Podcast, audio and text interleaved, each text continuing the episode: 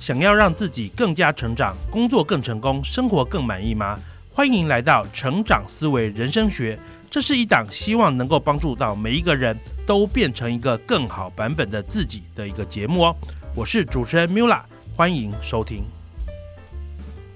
大家好，欢迎来到我们成长思维人生学的第二集 EP Two 哦。我们今天的主题是从马斯克的爆能模式，我们能够学到什么？当然会聊这个主题，就跟最近最热门的畅销书由 Water Isaacson 所写的《马斯克传》有关哦。那马斯克你应该都认识，Elon Musk，特斯拉的创办人，SpaceX 的创办人，也是现任的世界首富哦。那这次他们找的这个传记的作者呢，Water Isaacson 哦，他其实很有名哦，因为之前有一本一样很厚、一样很红的书，叫做《贾博斯传》，就是由 Isaacson 所写的。所以这本书呢，我真的很推荐每一个人都应该去读一下。我相信你一定可以从马斯克身上或多或少学到一些东西哦。那我自己呢，就在上个礼拜，我正式把这本书读完了。我总共花了将近十个小时去读哦。所以未来呢，在我们的成长思维人生学呢，如果有空的话哈，我们就会从这个书里面我学到的东西来跟大家聊一聊。诶，我这中间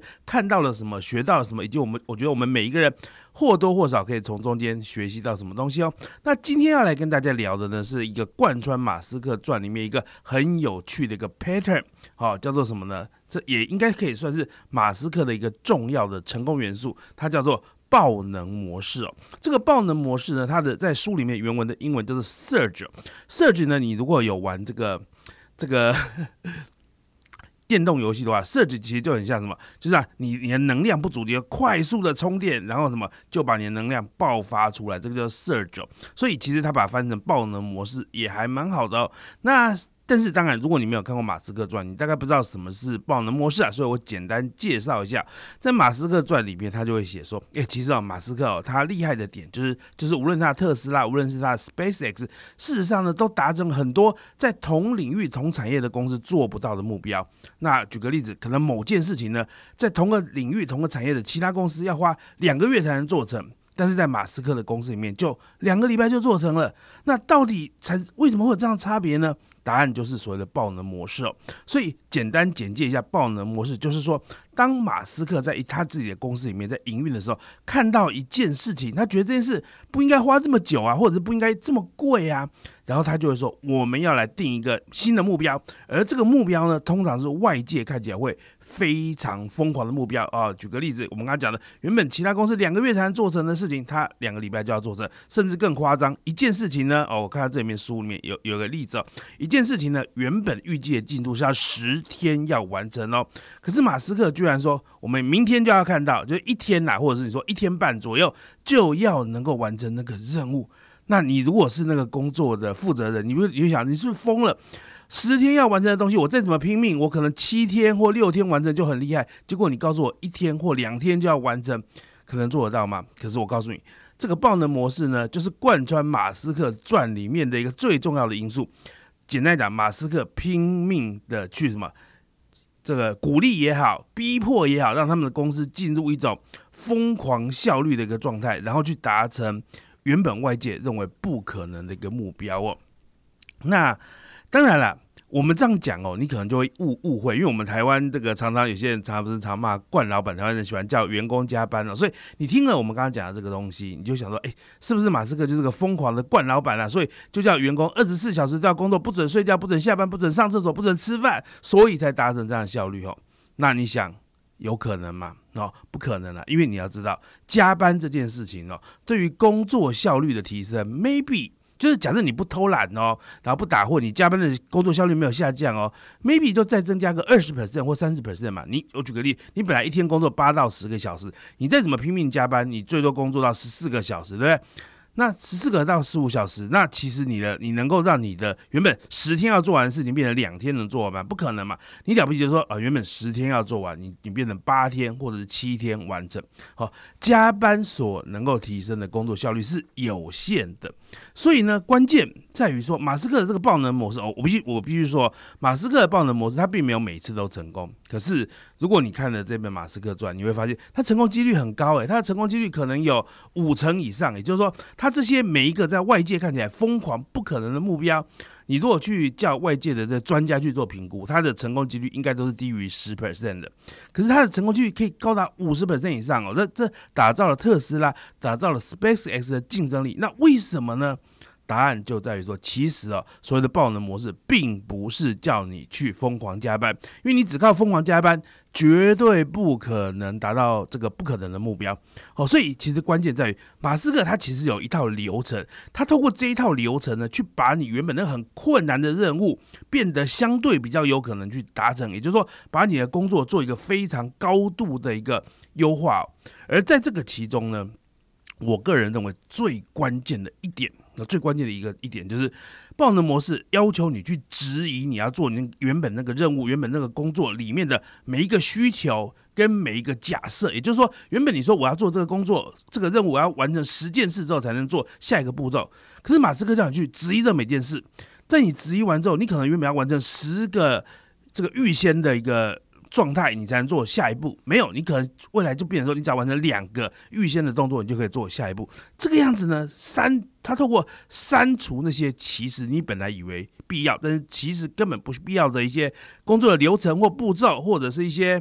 一些零件哈零组件，而大幅提升你的效率。好，所以他简单讲就叫你去问说，请问在我现在这个工作这个任务里面的里面的一个子任务，这件事真的要做吗？这个步骤可不可以省略，或者是你如果是要组装一个东西，这个零件可不可以不要用？哦，在书里面就有个例子，就是说呢，在特斯拉里面的团队呢，他们要做车的时候，马斯克突然发现说，其实，哎，为什么他们的这个电池跟他们的汽车的底板要增加一个叫做玻璃纤维条这个零件哦？那马斯克就觉得，哎，你加上这个玻璃纤维条这个零件，一来什么就会比较贵嘛，二来是什么，你就要等这个零件的的的的的流程嘛，就说啊，货有没有到啊，就是你的生产的速度可能会因为这个零件的供货的速度而受到影响，然后你要把这个零件装上去也要花时间嘛，所以马斯克就说，哎，为什么我们需要这个玻璃纤维条？他就去问他们公司的内部哦，然后他们公司的内部一开始他先问这个做。设计车子的工程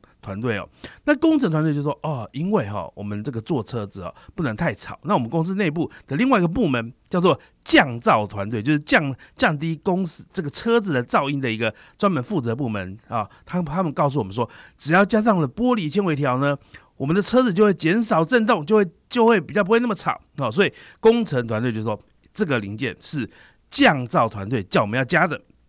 然后马斯克就说：“好，那我就去问一问降噪团队。”他就打电话去问降噪团队。他说：“结果呢？降噪团队说没有没有，这个玻璃纤维条哈不是我们要加的，是工程团队告诉我们说，只要加了这个玻璃纤维条之后呢，就可以降低失火的风险。OK，所以哎，马斯克突然发现好奇怪哦，为什么工程部门说是降噪团队说要加的，降噪团队说是工程部门要加的？”哦，所以最后他说：“好吧，我们就不要吵，我们来测试一下，到底有装玻璃纤维条跟没有装玻璃纤维条，在噪噪音啊这方面有没有一些影响？”结果做了之后，发现完全没有影响，所以最后他就把玻璃纤维条这个零组件删除。好，那你就不用再加。你每做一台新的特斯拉机呢，就不用加这个玻璃纤维条这个零件。那当然，第一个什么成本就会降低嘛。第二个什么生产的速度也会变快嘛，对不对？生产的复杂度也会降低。那也不需要你的 supply chain，你的这个供应链的的这一个零件的备货哈，也不需要，就少了复杂度也降低，对，少了这个新的要需要等这个零件嘛。所以啊，他就通过这个方式，他就把它这个原本。一个大家觉得不可能的任务，哈，就是怎么样降低车车子的生产成本，或者加快车的生产速度，它都透过这个样的步骤，一步一步达成它的目标，哈。所以这个就是马斯克的爆能模式。所以呢，如果我们今天在我们今天这个节目，当然你要看完整的所有的故事，你就去看《马斯克传》啊。但是我们今天这个节目呢，就帮大家 summary 一下，就是因为我我已经读完了嘛，帮大家整理一下马斯克这个爆能模式。我个人觉得，到底有它的重点在哪边？到底是对我们这种一般人来讲，到底可以学习到的重点是什么？我自己会浓缩成三点哦。第一点呢，叫做原本你以为那个不可能的目标，其实是有可能达到的哦。好，那这是第一点。第二点是什么？为什么有可能达到？因为这里面有个关键，就是说，其实这个不可能的目标里面有很多步骤，有很多任务，有很多成分是不需要的。所以你要去找到这些不不必要的成分，然后去删除它。那第三点是什么？在你删除掉这些所有不必要的部不必要的部分之后呢，你可以接下来怎么可以把你的这个工作的流程再进行什么自动化跟或者是优化的一个加高效率的一个部分。哦，简单讲，重点是在你优化一个任务之前，先把不必要的东西砍掉。好，大概就这样。当然了，你如果看这本书，你就觉得马斯克真是一个狂人啊，那离我们这种一般人真是有点遥远，我们学不来的啦。哈，但是。虽然我们学不到原汁原味的马斯克，但是我们能不能学到一个没有那么极端版本的马斯克呢？就是我们能不能从马斯克的爆能模式，我们做不到他那么极端，可是我们能不能把这里面的一部分精神拿到我们的生活去用，让我们自己变得更。好呢，或者是我们找出一个我们自己版本的爆能模式呢？我们能不能运用马斯克的精神，让我们去完成一些原本我们觉得根本不可能达成的一个任务呢？啊，这个这个东西呢，好，外界都觉得要一年才能达成，然后我却可以在半年内就完成。你有没有可能透过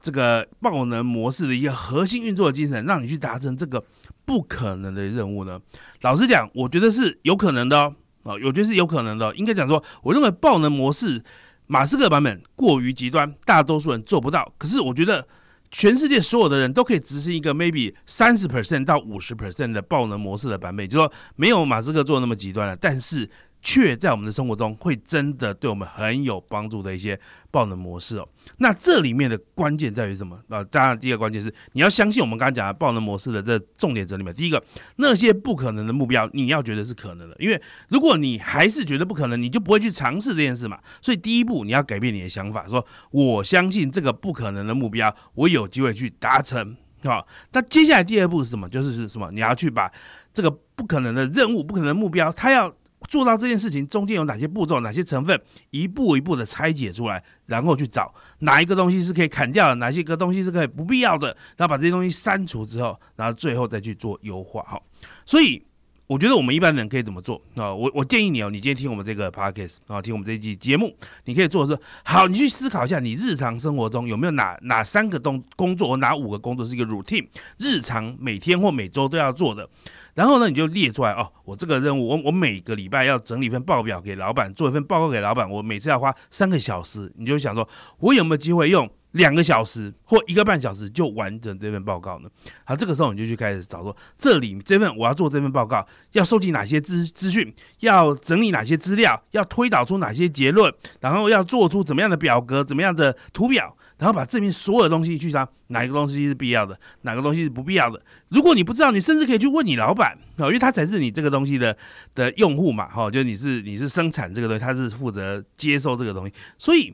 这个时候呢，你突然你可能会突然发现，哦，原本我以为这份报告里面呢有需要整理三十个数据，可是让老板说我最重要只有这十五个数据，所以你很可能只只需要十五个数据，你不用三十个数据，那你在整理数据的时间是不是就变少了？或者是你在这里面，你可能每次这报告，你还额外搜寻一些市场的一些其他的资讯。可是这些市场资讯，老板说有的要，有的不要，哪些要，哪的哪些不要，你其实你可以找得出来的。所以其实真的有可能，本来你一个礼拜要花三个小时做这个报告，但你最后优化之后，透过爆能模式的精神，变成一个半小时就完成这份报告。那所以我们刚刚讲爆能模式的精神，第一个什么？这重点，第一个什么？相信不可能的事情是有可能的啊。第二个是什么？去质疑原本的每个步骤的是不是一定要做，以及它的执执行这些东西的假设，然后去除掉不重要的部分。所以我讲到这里，我突然想到一句老话，这这句话在我自己的人生或者我的管理哲学里面，我是非常重视的。这句话是一个英文，叫做 addition by subtraction，透过减法达达到加法。事实上，这句话我我个人就觉得跟马斯克爆能模式的核心精神。是很共通的，就是说，我在我的一个任务、一个工作、一个人生的一件事上，透过去减少一些事情，反而得到更多的事情；透过删除，反而得到更大的利益。那我觉得，在一般呢，我我举个大家只要是在职场里面工作里的，应该都很容易理解的例子。你有没有发现，你在自己的工作团队里面，你会发现会不会有一个人哦？这个人呢？你觉得这个人在我们的公司，在我们的团队根本是扣分的。他在他只会引发大家吵架，或者只会推偷推推卸工作给别人，少了他，虽然我少了一个人，可是我的工作效率可能会变好，我们整个团队的工作效率会变好。好，我跟你讲，如果你的团队里面没有这种人，你算是幸运的。可是我觉得，大概百分之五十 percent 到七十 percent 的这种工作团队里面呢，通常会有一两个害群之马。这一两个害群之马，它对于整个团队的工作产出、工作的效率是负面的贡献。他不是完全没有做事，可是他做的事情很多时候反而是去拉低别人的。就是说别人说我们来做这个好，他说不要不要不要。然后另外一个说我们我们我们来做这个改善啊，他说不要不要不要。是简单讲，他这种人哦，就是一个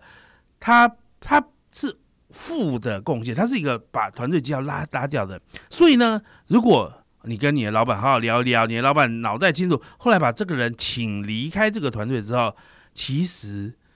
你的团队虽然少了一个人，你你本来是团队是五个人，现在变四个人了。可这四个人产生的工作的成果，可能比当初是五个人的时候还多还好。因为什么？你通过 addition by subtraction 哦，反而更好了。那我自己很喜欢看 NBA 哦，NBA 就是有很明显的这个例子，就是有一些球员呢，诶，他明明是个明星球员哦，得分、篮板也都很多，哦，可是他的跟团队合作不好。然后呢？通常这时候球队哈，如果哪天痛定思痛，说我把这个球员送走，我我就算没有换一个更厉害的球员进来哦，有些时候你只是单纯把他送走，突然你的战绩就变好了。为什么？因为其实之前这个人哦，他在整个整个团队里面，表面上看起来是认真工作、有价值，可实际上他却破坏了整个团队的生产力。好，所以其实。哦，你去看 NBA，好，去看这些篮球或者运动，你就会发现很有趣的是，有些球队把明星交易走，把那个队中数据最好的人交易走，把他送送到别的，反而战他的战绩反而变好。为什么？因为就是 addition by subtraction 嘛。好，那回到我们个人成长上面，我举个例子哦，我记得在前几年哦。我在网络上看到很多，包含一些我的朋友，他们很喜欢做一件事，就是说，就是他发个誓，说我今年要追求成长，我今年要非常努力成长，所以我今年要看一百本书哦。哦，真的很夸张，因为一年才三百六十五天嘛，代表你三点五天哦，三点六五天就要看一本书哦。那这个对我来讲当然是不可能达到的目标，因为我对我来讲，我一年能够看十到十五本的书，我就觉得差不多了。因为我看书是非常认真读的，而且非常认真，希望想学的。那可是我，哎，你去想哦，假如你今天是一个想疯狂，我要追求自我成长，我要看一百本对我有用的书，然后学一百本的东西，我一定会变得厉害，真的吗？你有没有想过，事实上你可能不用读到一百本书，或许你只要砍掉，你透过 addition by subtraction，你这一百本书呢，你能不能砍掉其中八十本，你只读其中二十本，你把这一百本书读其中评价最好的，对你最目前最有帮助的二十本，你只留这二十本，